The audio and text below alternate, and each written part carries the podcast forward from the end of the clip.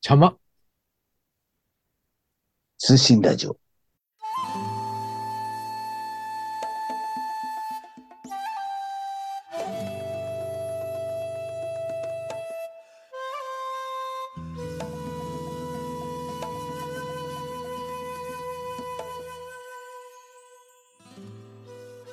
山で犬です。水野です。この番ま組さかは、ずさん、まさかずさんが。どうぞま。さまさかずさんも含めて、まさかずさん今ちょっと落ちましたけど、この番組は、せかざつ、畳の目などのリスナーさんの紹介をしていこうかなという番組です。よろしくお願いしますよ。ろしくお願いします。すいません、あの退出してしまいました。あ、大丈夫です。もう始まってますから。今もうタイトルコード終わりお名ま前、お名前をわかりました。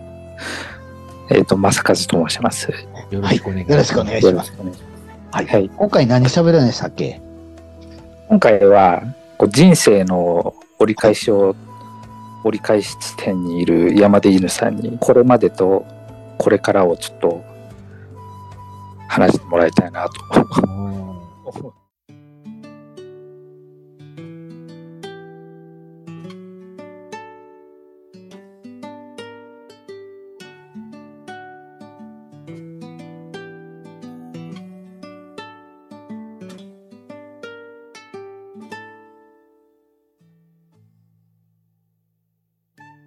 これまでうん。恥ずかしい人生だったんで、例えば、二十歳の頃に想像したはアラフィフあ。あで、なんかは、記憶ありますかねあ。なん二か、十歳の頃ね、はい。二十歳の頃は、確か、えっ、と、19、二十歳と大阪で住んでいて、うん音楽をするために大阪にいたんですよ。うん。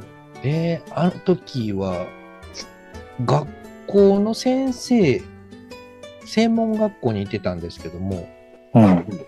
担任の一番偉い先生が多分45から50歳ぐらいのおじさんの人で、あうん。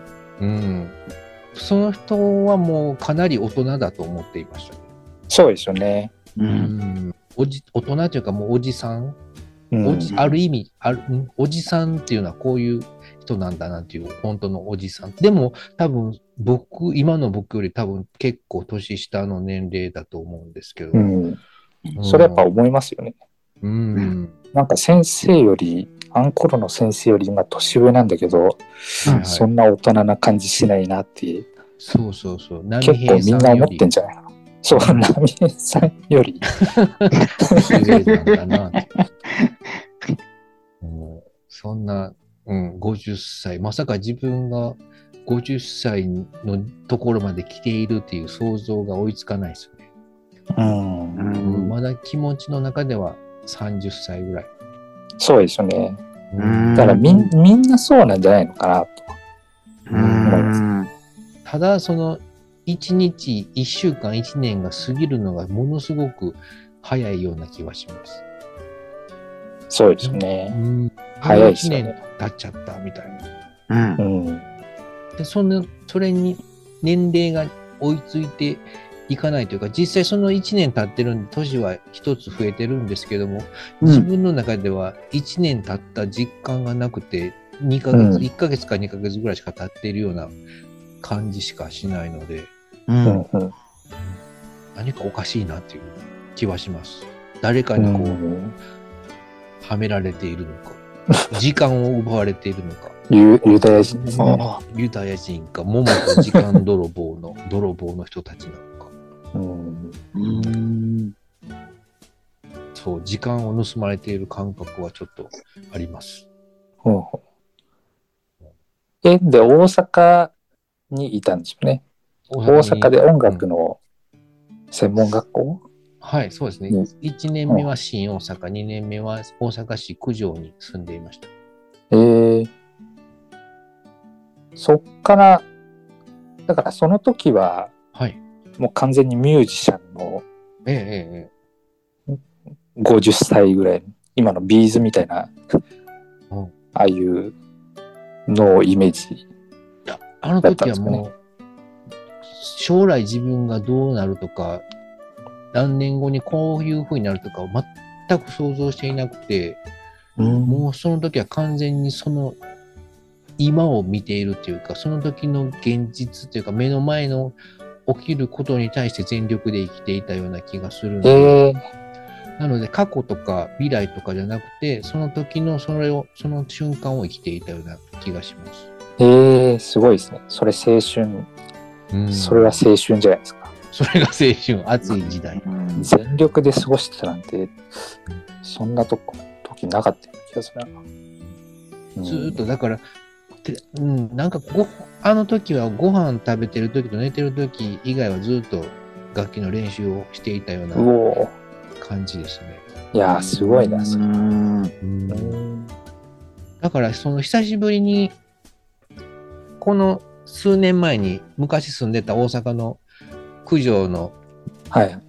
アパートマンションの近くとか大阪新大阪の住んでた寮だったんですけど、寮寮の周りとかうん。通るんですけど、実際にその住んでいるところから駅までの道と、その駅から学校までのその歩く道以外は僕行ったことないんですよね。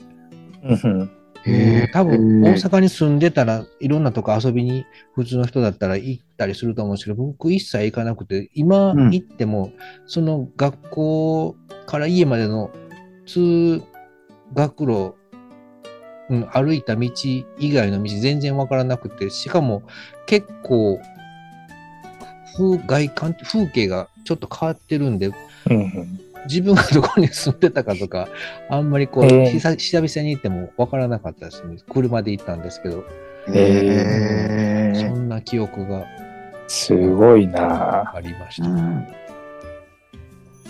うん楽しかった。そっから今まではそっから、 30年ぐらいはい。そうですね、そっから一回真っ坂に帰ってきて、うんうんで、いつかまたお金を貯めて大阪に戻ろうと思ってたんですけども、はいその大阪に住んでた時の家賃がちょっと高かったので、はい。うん、ちょっとお金を貯め直して、また新たに戻るぞって思ってたんですけども、うん。こっちでアルバイトとかしてるうちに、うんうん。だんだんこう、夜飲みに行くようになったりして、もう常にもう毎晩、だんだん飲みに行くようになってしまって、そっから20代の時の記憶が、ほぼ、飲んでる自分のうる覚えの記憶しかないんですよね。でもひ、昼は酔ってないですよね。 昼は仕事にこう、半分、2時間ぐらいの睡眠で、え仕事をして、またその晩飲みに行ってみたいな感じです。なるほど。だから飲み、飲んでる間にこう、うとうと寝てしまって、うん。で、寝寝ると顔に油性マジックで落書きされるんですよ。お店の人とかお客さん、他のお客さんとかに、もみあげ書かれたりとか、鼻毛書かれたりとか。うん。なるで、で寝てて、その、はって起きて、ちょっとやめてよって言いながら、あの、トイレの、あの、青い石鹸、緑色の石鹸でこう顔をゴシゴシ洗って、う。ほど。うんん。帰って、よ午前様で帰って、そのままうつうつろうつろ仕事に行くんですけど、うんある日、その、仕事に行った先の相手方の社長さんから、君なんや、そのもみあげはとか言われて、いや、え、何ですかって言って見たら、なんか自分のもみあげがものすごく長くなっていたっていうマジックで、 そういう思い出はちゃんと残っています。めちゃくちゃ記憶があるじゃないですか。えそこは、ドキッてしたん で、えあれは忘れないですね。うん、そんな感じで20代の記憶はほぼないですね。その酒にやられてしまいました。その時は昼間眠くなかったですか眠かったんだと思いますよ。ただ、夜、夕方になると、うん。あ、なんか今日も飲める元気が出てきたみたいな感じに復活してきて、そう、昼間ずっとしんどいんですよ。 はい。うんうん。なんかでも夕方になるとね、あ、今日また行けそうな気がしてきたなと思って。またその晩、夜が始まるみたいな。うんえだからーもう本当20代、10年間、30代も、あっという間にそんな感じで過ぎたような。でも30代はこのままではいかんなっていう、だんだんこう、気づき始めて、うん。うん。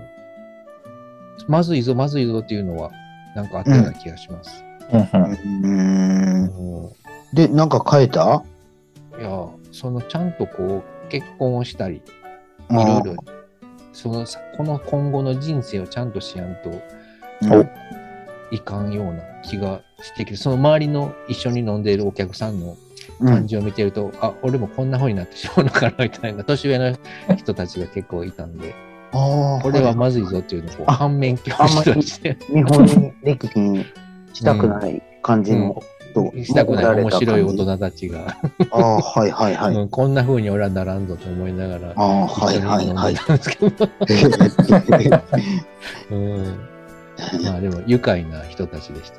うんえーはうんい、そうですね。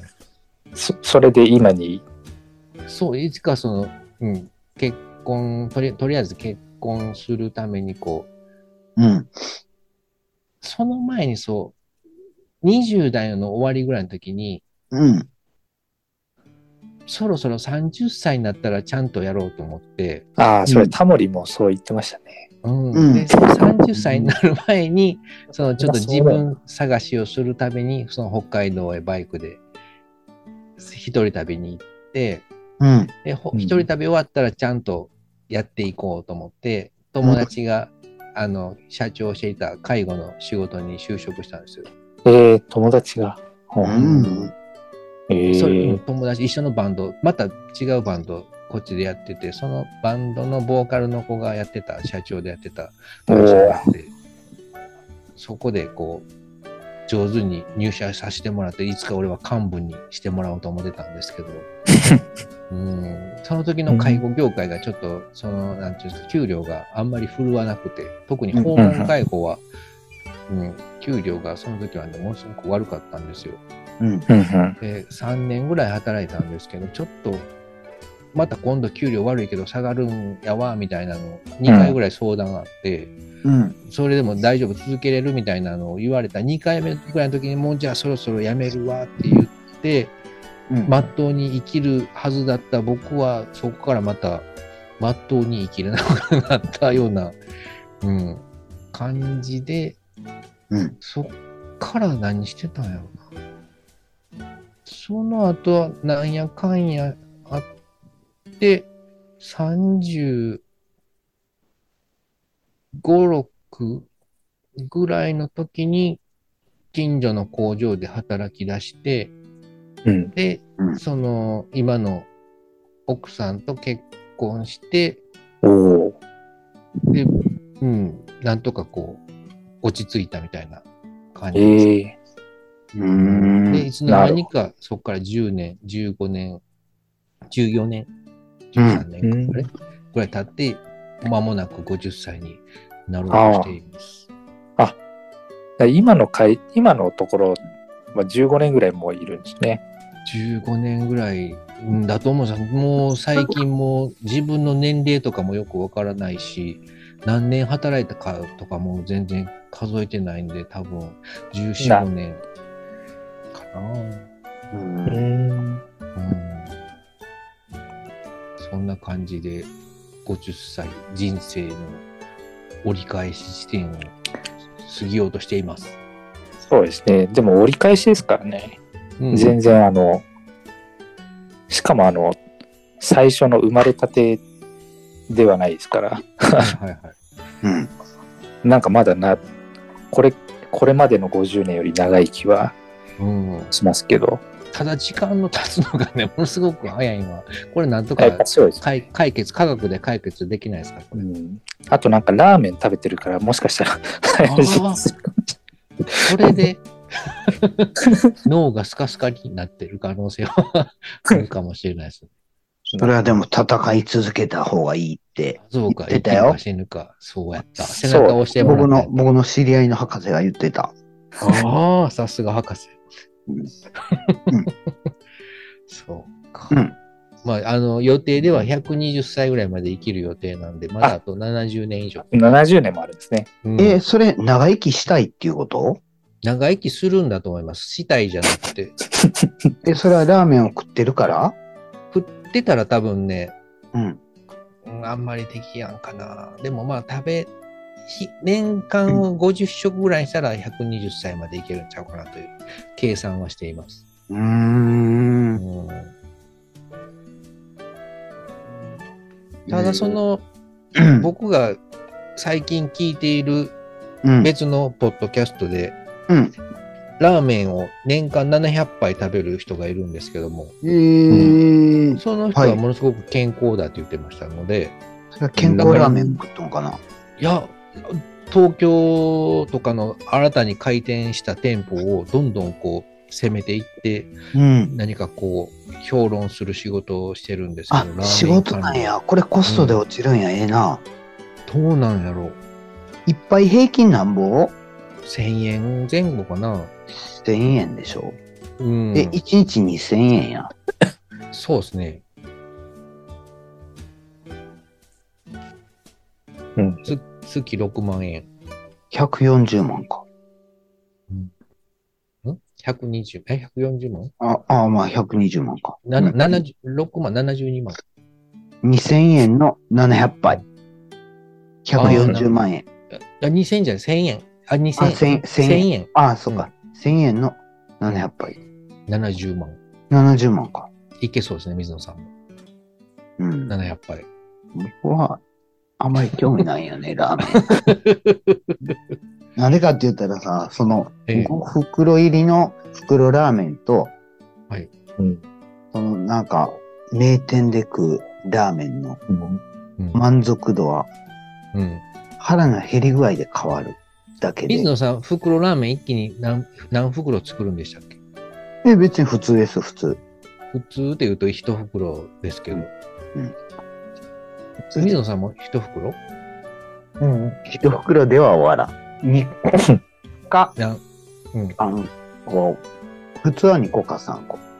3個 それ、大きな鍋で作るんですかフライパンで。あーあ、フライパンで3袋バッと入れて、そお水入れて、う。うん。蓋して。蓋して、うん具とかは具入れへんよ。おう水。それで、そんなん3袋も入る丼ないでしえ、フライパンから食えばええやん。ょあ直接ね。確かに。全然大丈夫。 3袋か。3袋だけで足りるんですか水野さん。あうん。大体ね。あー。でもなんか調子に乗っとったら、めっちゃ腹減っとったら4袋い って、4袋やったらちょっと、えちょっえとなんか1個だけ残すもあかんよなと思 って5袋入れ入れたりする。それがすごい。 そうそれでご5袋入れた時はもうほんほんまにスポーツよ。気分 はスアスリート。これを絶対にやり遂げるぞみたいな強い意志がないと5袋は食い切れない感じ。さ、さすが。ここにも生きるか死ぬかで勝負している人がいたわけですそね。う、そう。なるほど。そうか。それ、栄養はそれ取れてるんですかその袋麺。うん。大大丈夫。お腹いっぱいになるし。あ、そうか。回分だったら OK ですね。うんうん。ある意味、仙人みたいな、霞を食うの逆の発想みたいな感じなのかな。なねえ。まあ、栄養は取らなくてもいいって言いますもんね。栄養ってあれ栄養じゃないのこれは栄栄養養っていう取っかてるやん。炭水化物そうそうそう。油そうカロリー、カロリー、カロリー。カロリー。あ、そうか。動けるですね、カロリー。そうそうそう。ああ、うんなるほど。納得。お前納得していい の博士、反論してよ。いやいやいやいや、なんか、い山出犬さんの今後をちょっああ、そうですね。はい。と話を戻そうかなと思うんですけど、あー。なるほど。はいもうでもなんねか、やその、うんうんはい、どうぞやりたいことありますやりたいことはね、僕も出資します。あ、出身の話です かあ、どうぞどうぞ出。資あうん失礼しました。投資の、投資先をじゃあ紹介するとかそういう感じですかね。こちらの方に振り込んでいただいてみたいな。そうですね、うん10、10万円。はい。 10万円10万円だったら、僕、 そ本の、当にララーメン屋をやりたいわけじゃない。ほ本当に思ってはないですか、 冗な談んでかしょ。こう、うん、お金があったら、うんものすごくやりたいっていうわけでは、それがやらやらないとダメっていうわけじゃなくて、うん。うんうん何かこう、うん、余裕ができたりとか、何かチャンスがあれば、もしやるとしたらラーメン屋かなっていうのはあるんですけども、う。うんん。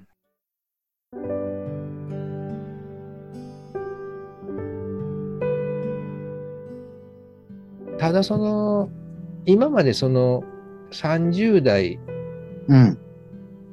40代初めで、その最初の子供、長男が生まれた時に、う。うんん。なんかね、その赤ちゃんの時ってものすごくこう、目が離せないというか、時間をすべて子供に対して使うようはいなはい。うん。うん、両親、僕と妻とで、完全にこう、時間をそちらに振るみたいな感じになった時が、うん、何ヶ月かあって、そうんの時から何かこう考え方がちょっと変わったような気がするんです。えーその、うん、全くこう自分の時間が1日15分も20分も取れないようなうん。感覚だったんで、うん。うん。もう、こう、まあ別に全然それは嫌じゃないんですけども、うん。なんかこう、じ自分の人生の使い方っていうか、うん。主役が今まで自分だったのが、主役が子供に変わったなっていう感はい覚はがあって、うん。なのでもう、なんかこう自分の今後やりたいこととか、自分の人生はまあとりあえず、よしとしといて、子供たちのために、子供たちが活躍できるために何ができるのかなというような考え方に変わりました。なるほど。うん今も今もそうですね。だから今現在自分に対してこう何がやりたいとか特にそういうのは、うん、どうしてもこれがやりたいとかそういうのは特にないですね。もう子供たちが中心みたいな感じですね。主役は子供たち。えち。うんそれはその心からそんな感じですかね。心からそう思ってる感じですかね。心からというか多分世の中の親はみんなそんな感じじゃないかなって僕は勝手に想像しています。僕、それでちょっと思い出したのは、はい山出犬さんがこの前泣いてた、子供あのが、 ゲームでゲーム子で供がゲームであ、ゲームで、あの、一緒にゲームしてたら、ええチーム組んで一緒にゲームしてたんですよね。 3人でスーパーマリオやってたんですよ。4人まで同時にできるんですけども。え、それうん3人で戦ってんのそれとも3人戦うんじゃなくて、敵に向かって。そう。3人で右スクロールの右の方の旗へ障害物を越えていかなければダメなんですよ。うん3人で共同していく。仲共間。同というか、まあ、仲間です。一緒のように右の方へ動はいていい。く。はい。それで山田犬さんがついていかれへんから、うんお父さん何やっとんみたいな感じで言われた。そう、なんか特殊なジャンプをしないといけなかったりとかうん。するんで、僕は普通のジャンプと普通の横移動と B ダッシュしか、昔のマリオしか知らないので、うん。それでだけでやってたら、なんかね、子供に、お父さん、ジャンプと移動しかできやんのみたいなのを何回も言われて、うん。どんどん僕は、じゃあ教えてよって言うんですけど、えあー、できやんのなんでできやんのってずっと言われて、あ。すい。ごく落ち込んだことがありました。うん。え、でもさ、それと、さっき聞いた話とね、はいはいさっき聞いた話でその話を思い出したんですけど、ええうん。自分は補助役で、補助役っていうか、もう脇役になって、うん、子供が主役の時代じゃないですか。そうそう。そしたら、ああ、俺を超えたな、嬉しいな、みたいな感じにはなってないじゃないです か。いや、もうずっと怒られてたんで、しょんぼりしました。 うん、それはなんか、なというか、うん、はい。なんとかこう、教えてほしかったなと思いました。ジャンプの、そうの、ん。プルプル回転ジャンプのやり方教えてほしかったなと。あと壁ジャンプもなんかやり方がわからなくて、壁ジャンプもやり方を教えてくれなくて、それはなんとか自分で開発してできるようになったんですけど、いろいろこう、いろんな技を使わないとね、どんどんいけないんです。うでん。ずーっと子供たちに、なんでできやんのってずっと言われて、なんで俺はできやんのやろってこう、しょんぼりした感じになりました。うん。え、その時に、うん。まだ、その、その、できひん人に対してのええ対応の仕方をご存じないお子さんにビシッと、できん人にできひんって言ったってしょうがないやろって、それを優しく教えてあげるんが強い人ですよ、みたいな感じのことはうん言えなかったの、もうガクガクって膝からもう崩れ落ちてましたね。 が号泣でザバザバみたいな。それで、うん その直後に収録するときは、はい、その日にね。もう山田犬さんさ、ほんまにさ、斜め上にってさ、目つぶる斜め上見てさ、目つぶってるからさ、え、寝てんのもしかして涙をこらえてんのみたいな感じだったんですけど、はい。まあ辛かったなぁ辛そうでしたね。あれ、ほんま笑った。うんあの放送を聞いた僕の友達が、はい。あの回はすごく良かったって言ってました。ああ、はいはい。うん僕も良かったと思いま した。あそこで僕が、そうやな、悲しいな、悲しいなって言うんと、僕はあの態度を取るとどっちが良かったと思います。まあ、面白い方がいいんだと思います。はい。だから同情はいらないですよ。はい。はい。はい、ありがとうございましいい作品が生まれました。た。はい、はい。ドックですね。違う、パンクですね。パンク、そう、パンク。そうあどうなのまあ、ある意味パンク。わかりました。なので、これからの50、50歳、まあ、その子供たちが成人するまでは、うん。子供たちの、そう、サポートしないとダメかな。大学に入るか、大学を卒業するか、どっちかわかんないですけど、うん。今のとこはなるべくこう、いろんなこう、道を用意できたらいいなと。ああ、し進路は別にうん。何も文句は言わないですかそう、まあ、進路は、いや、自分のやりたいことをまず見つけてもらって、そこに素晴らししていほ。しいなと。うんあーその自分のやりたいことを見つけるためにこういろんなものを前に見えるところにそーっと置いていくみたいなのがいいのかなといろいろ試行錯誤しようかなと思っています。うん。アンパンとか置くっていうことそうですね。あんパンとかクリームパンとかいろんなものを。それあで本人に選んでもらう。うん、なるほうど。んうん、なるほど。なんか僕、うん。なんか、あのーこう芸術家の人とか結構憧れて、うん。なんか芸術大学の卒業展とか、なんかよく見に行くんですけど、なんか、こんなわけのわからないものを作ってて、なんか、大学時代に使ってていいなと思う反面、うん、なんか就職どうするんやろうなって、本当に、あーうん、そはいれはそ自分の子供がう。ううんん。そういう、そういう、そういうのやりたいって言ったら、なんか自分ではものすごい憧れるけど、うん。なんか、やっぱりなんか大丈夫なのってちょっとうん思うな。うん それは絶対思うと思います。だからミュージシャン、だから山ディーヌさんが、えあの、やってたようなミュージシャンを目指すみたいなのもえうん。 OK なんですかね。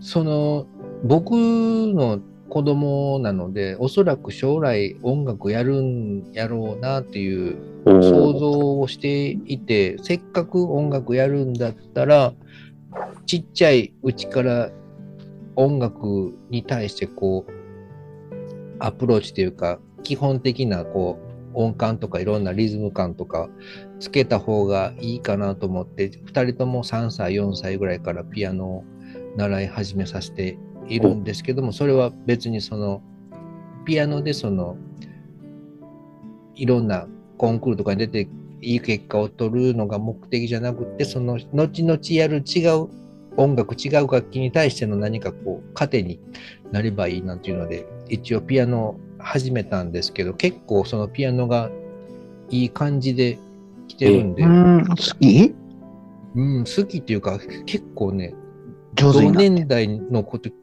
べると結構上手なんですよ。へえ、なるほどな。うん、ただその、それで音大とか芸大とかうん。行きたいって言ったら、ちょっとそこは、一回ちょっと考えってもらわないというふうに思ってで、それがやりたいことであって も、うん、それは正和さんと同じ、僕も感覚。いういん、今の流れだと全然 OK。OK なんか、なんか、あれあれあれうん。その、、音楽、ピアノでも、うん。 N、例えば N 響に入ったとしても、うんそんなにね、うん。楽器、音楽だけで食っていけるような甘い世界ではないので、若いうちはそういうのを全力で目指してやるかと思うんですけども、うん。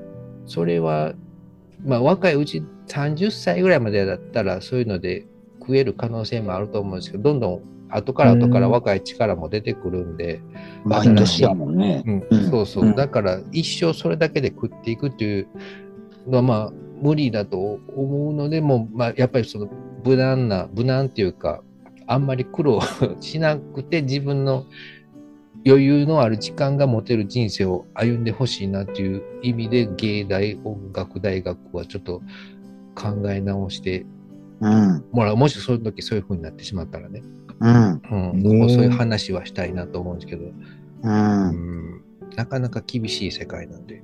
うん。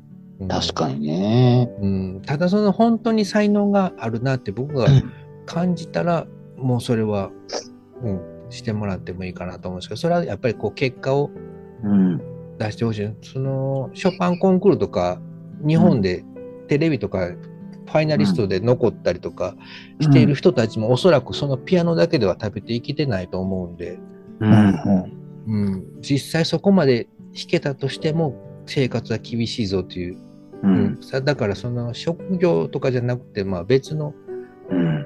うん、感じで別確かになうん仕事をするみたいな感じがいいかなとうん思います。